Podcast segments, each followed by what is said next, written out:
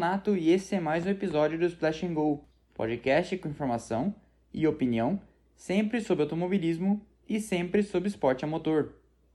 E para essa semana, enquanto nosso jejum de corridas se aproxima do fim, já que, sem ser nesse final de semana, no outro já tem corrida na Áustria, eu preparei mais uma lista, porque vocês aparentemente adoraram a lista da semana passada, com os 10 principais pilotos que nunca venceram um título. E eu fiz então uma lista com os cinco principais pilotos brasileiros de Fórmula 1 que nunca venceram uma corrida. E eu já adianto meus critérios. Primeiro de tudo, para se fazer qualquer tipo de lista, você precisa de algum critério. Então, para falar de pilotos brasileiros, não adiantava falar dos campeões. E, além dos campeões, há três pilotos muito importantes que venceram corridas: Felipe Massa, Rubens Barrichello e José Carlos Patti. Então, o recorte é pensar nos cinco principais que não venceram corridas. E aí nós vamos ter algum critério para diferenciar essa turma que, apesar de muito boa, nunca venceu corridas. E o quinto dessa lista, para começar, é Francisco Adolfo Serra, Chico Serra. O Chico Serra teve uma passagem curta pela Fórmula 1, compareceu a 33 finais de semana de grandes prêmios e conseguiu classificar o carro para 18 largadas.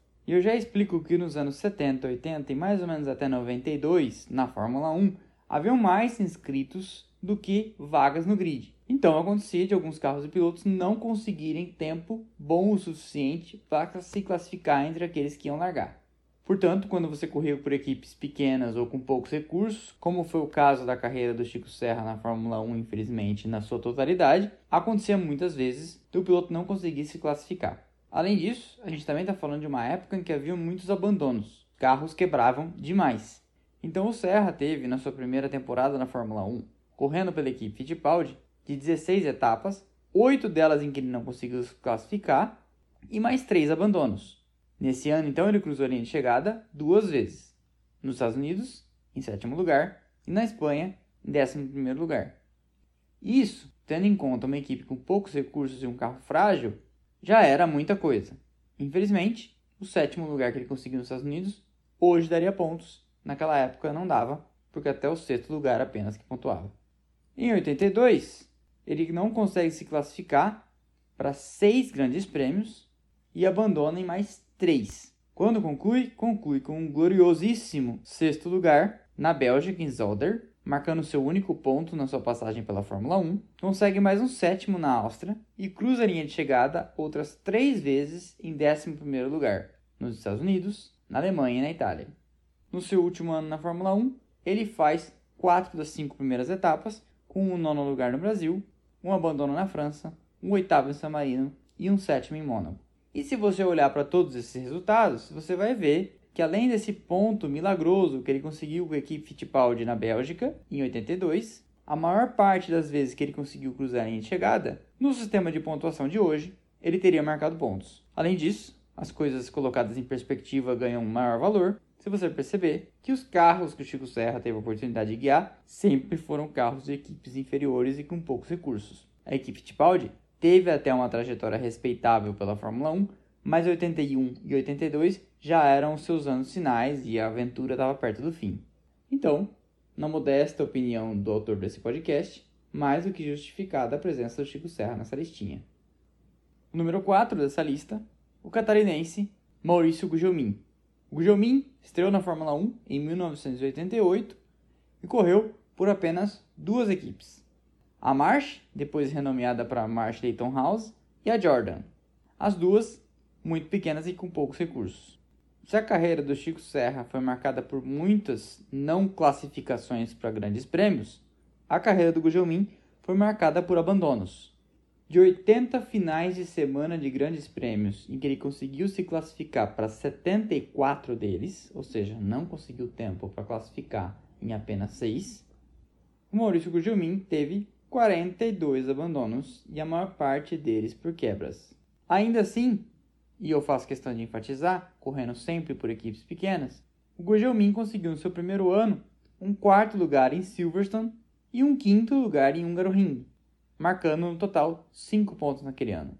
Ele ainda conseguiu um sétimo lugar em Jerez da Fronteira e oitavos lugares em Paul Ricard, Hockenheim e Monza, Todas pistas em que não tem colher de chá para novato. Se você jogar o sistema de pontuação de hoje, o Gugelmin teria pontuado em 7 oportunidades naquele ano. Em 89, o Gugelmin pontua apenas uma vez. Mas eu aposto que essa uma vez ele não esquece até hoje.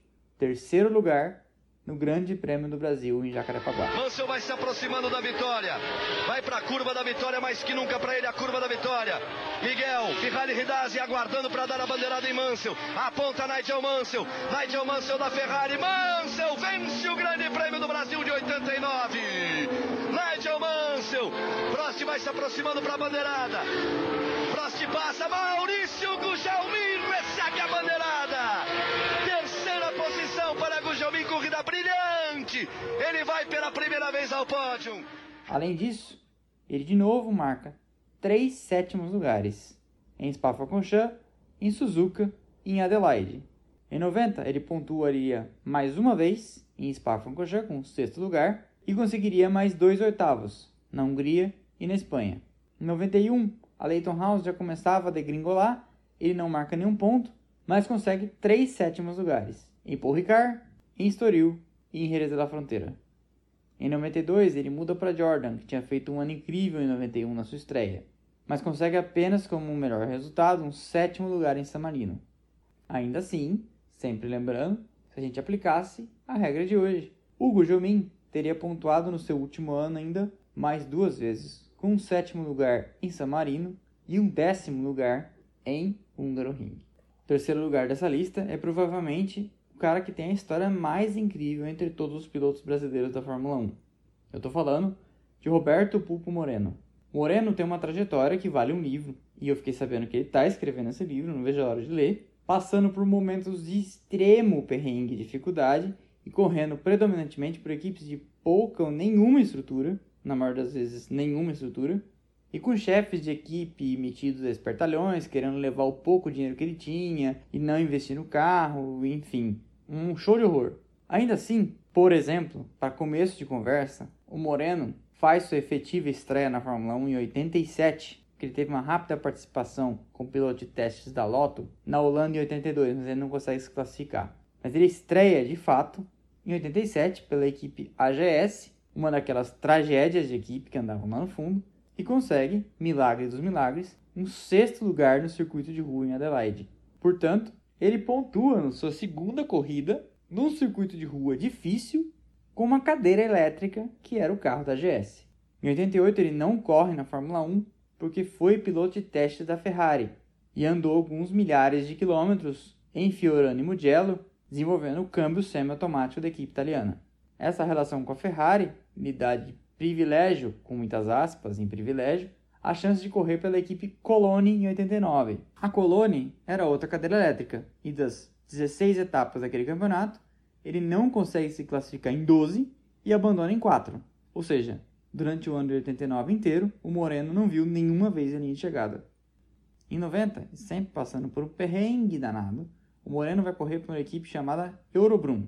De 14 etapas que ele corre com seu pessoal, ele não se classifica em 12 consegue colocar o carro no grid nos Estados Unidos e cruza em 13º e consegue colocar o carro no grid em San Marino e abandona. E até sobre essas não classificações, o Moreno recentemente fez uma live com o pessoal do site Grande Prêmio e comentou que uma vez o dono da Eurobrum confidenciou a ele, meio que deixando escapar ou não, que era feito de propósito pela equipe. Ele entregava de boa fé o dinheiro do patrocinador à equipe e a equipe fazia o que podia para ele não se classificar pois assim, quando ele não se classificava, a equipe comprava menos discos de freio, menos pneus, menos gasolina e tinha menos risco do carro bater e ser danificado.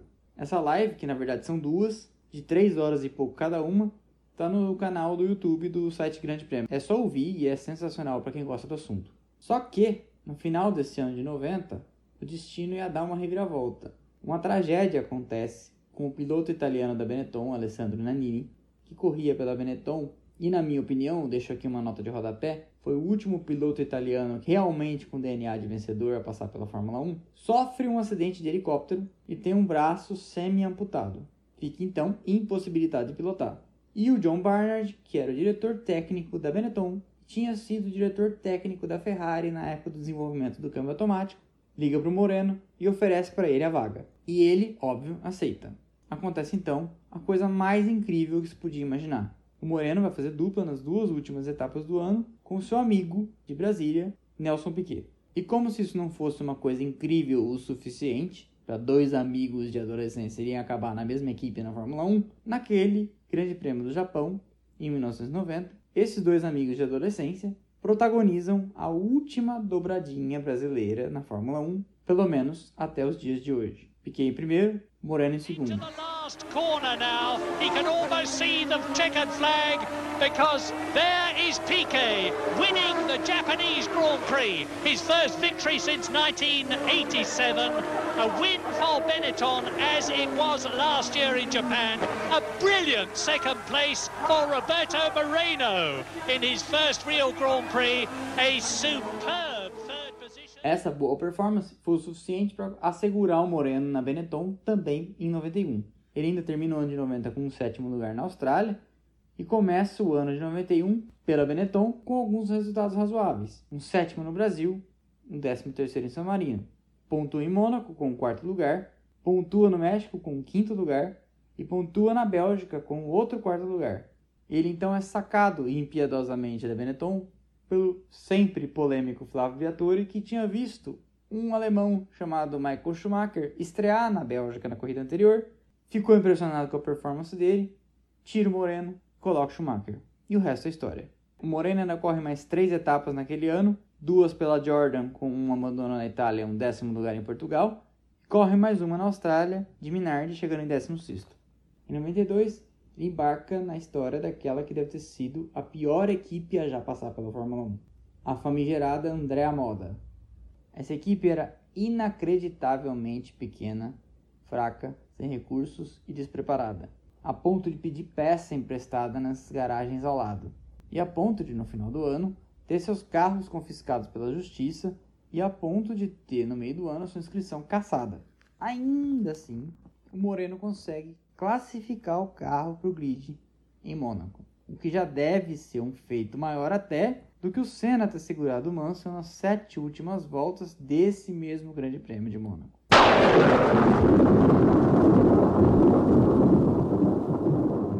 Moreno ainda faz uma última incursão pela Fórmula 1 em 1995, correndo pela Forte Corse e sendo uma espécie de tutor do Pedro Paulo Diniz. De 17 finais de semana, ele tem 11 abandonos e consegue cruzar a linha de chegada na sua última temporada na Fórmula 1, na melhor ocasião, com o 14º lugar na Bélgica. O segundo dessa lista é recente, o também brasiliense Felipe Nasser. O Nasser iniciou carreira na Fórmula 1, carreira essa que ia ser curta, com a melhor estreia de um brasileiro na história. Um quinto lugar na Austrália. Olha ele aí, ó. Felipe Nasser, do Brasil. Os Filipes brasileiros, um em quarto, um em quinto, é para vibrar muito, garoto. É para ficar muito feliz. Nesse ano ele ainda ia conseguir um oitavo lugar na China, um nono lugar em Mônaco, um décimo lugar em Singapura, um sexto lugar na Rússia e um nono lugar nos Estados Unidos. Ele marca então 27 pontos, três vezes mais que seu companheiro Marcos Ericsson, que marcou 9. No final de 2016, a Sauber mergulha numa crise financeira aguda e um patrocinador sueco, país de origem do seu então companheiro de equipe, o Ericsson, assume financeiramente a equipe. Coincidência ou não, e não, não é coincidência, na live que o Felipe Nasser fez com o canal Motorsport Brasil, ele conta os detalhes dessa história, e eu encorajo que você ouça, ele começa a tomar pau do Ericsson. Não que o Ericsson tenha feito um ano esplêndido em 2016. Pelo contrário, ele não marca nenhum ponto. Mas o Nasser sempre tinha andado na frente dele em 2015. E aquela mudança chamou a atenção de todo mundo. Mas apesar de tudo isso, quem consegue marcar os únicos pontos da Sauber em 2016 é justamente Felipe Nasser no Grande Prêmio do Brasil, debaixo daquela chuva torrencial, quando ele consegue um nono lugar. Esse nono lugar garante dois pontos para a equipe e evita que ela fique no último lugar do campeonato de construtores e, portanto, lhe traz uma bonificação de 40 milhões de dólares. Ainda assim, o Nasser perde o lugar e deixa a Fórmula 1. Depois de ter sido dispensado pela Sauber, o Nasser deu um tempo de seis meses, telefonou para algumas equipes nos Estados Unidos e foi recebido de braços abertos no IMSA. Em 2019, ele e o brasileiro Pipo Derani foram campeões daquela categoria. E o primeiro dessa lista, eu não vou falar agora. Quem eu vou falar agora é de uma menção honrosa a outro piloto que não está nessa relação de 5, mas é talvez o mais importante de todos eles. O pioneiro, o primeiro cara a cruzar o Atlântico para correr de carro na Europa, Chico Landi. O Chico Landi atravessou o Atlântico e foi correr na Fórmula 1, que então era uma categoria recém-criada, e disputou três provas em 1951, três provas em 1952, duas provas em 1953 e uma prova em 1956. Em 51 ele não concluiu nenhuma. Em 52 ele obteve um oitavo e um nono lugar. Em 53 dois abandonos e em 56 ele conseguiu um quarto lugar no Grande Prêmio da Argentina, marcando seus únicos pontos. Mas essa menção honrosa vai pelo pioneirismo. Você imagina a vontade que esse cara tinha de correr, vindo de um país que não tinha nenhuma tradição no automobilismo, chega lá, guiar contra caras do naipe de Ascari, Fangio, Sterling Moss e Companhia Limitada, não morrer, que era muito importante nessa época, e até conseguir marcar lá seus pontos. Então, fica aqui essa menção honrosa essa figura extraordinária. E agora sim, o primeiro dessa lista. O nome dele é Christian Fittipaldi. Surpresos? Pois é, eu explico. Há um tempo atrás foi publicado um artigo científico feito por acadêmicos da Universidade de Sheffield, na Inglaterra, que se propunha a traçar um modelo matemático tabulando os resultados de todos os grandes prêmios da história entre 1950, o primeiro campeonato, e 2015, época em que esse estudo foi feito. Esse modelo, primeiro de tudo, normalizava a pontuação, ou seja, colocava um sistema único de pontos para todas as épocas para corrigir distorções.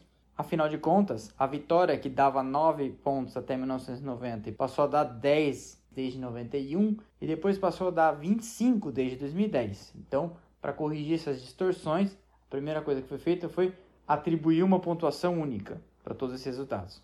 Depois, em outra camada desse modelo matemático, procurar atribuir um desvio padrão e outras formas de apurar quanto um piloto estava de fato andando bem e quanto aquilo se devia exclusivamente ao carro, medindo, por exemplo, a performance do seu companheiro de equipe. Dentre outras N variáveis, como pilotos que vão bem na chuva, pilotos que vão bem em circuitos de rua e uma série de outras coisas. É um trabalho bem sério, que ainda que você não concorde, por ser uma coisa feita com método, deve ser olhado de perto. E nesse estudo, colocando em cima da mesa o número de vezes que o piloto participou de uma corrida, o número de vezes que ele pontuou, a qualidade dos carros que ele guiou, medindo, portanto, se os carros eram bons, pelo número de pontos que marcou no ano, pelo número de pontos que marcou o companheiro e etc e tal, chegou à conclusão de que o Christian Fittipaldi é o 11 melhor piloto da história da Fórmula 1, na frente de vários caras que foram, inclusive, campeões e vencedores de corridas, pole positions, pódios, etc. Ah, então você me fez ouvir esse podcast até aqui para me dizer que o Christian Fittipaldi é o 11 melhor piloto da história da Fórmula 1? Resposta: Não, eu não acho que ele é o 11 melhor piloto da história da Fórmula 1. Mas isso me fez dar uma olhada para os resultados desse cara.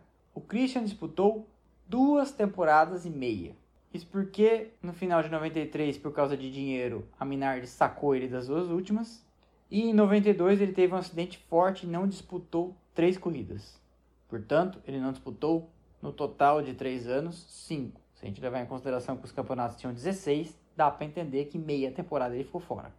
Nesse tempo na Fórmula 1, ele correu 92 e 93 pela Minardi, e a Minardi dispensa apresentações. É uma equipe nanica que sempre teve imensas dificuldades. E em 94 correu pela Arrows, que também nunca foi grande coisa e nessa época passavam por um período de baixa. Ainda assim, o Christian marcou pontos cinco vezes e foram três quartos lugares, um quinto e um sexto. Um sexto em 92 um quarto e um quinto em 93 de Minardi e dois quartos de Arrows em 94. E isso é uma performance assombrosa, eu friso, se você levar em consideração o tamanho das equipes que ele sempre correu. Além disso, correu sete temporadas na Indy, segundo lugar em Indianápolis em 95, conquistou duas vitórias, foi campeão do IMSA em 2014 e 2015, já venceu duas vezes as 24 horas de Daytona, se aposentou no ano passado, parou de correr e hoje está cuidando da vida. E essa foi a lista dos cinco principais pilotos brasileiros, sempre na minha modesta opinião, e sempre tentando deixar claro quais são os critérios. Espero que você tenha gostado. Na semana que vem tem mais, e inclusive na semana que vem a gente já vai fazer um pré-corrida.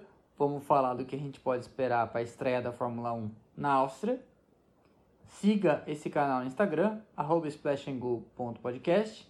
E se você quiser contribuir para que esse canal continue crescendo, se profissionalizando, apoie a campanha dele no apoia.se barra Podcast. Esse endereço está na descrição do canal no Instagram, é só clicar lá, o link está fácil. E faça sua contribuição.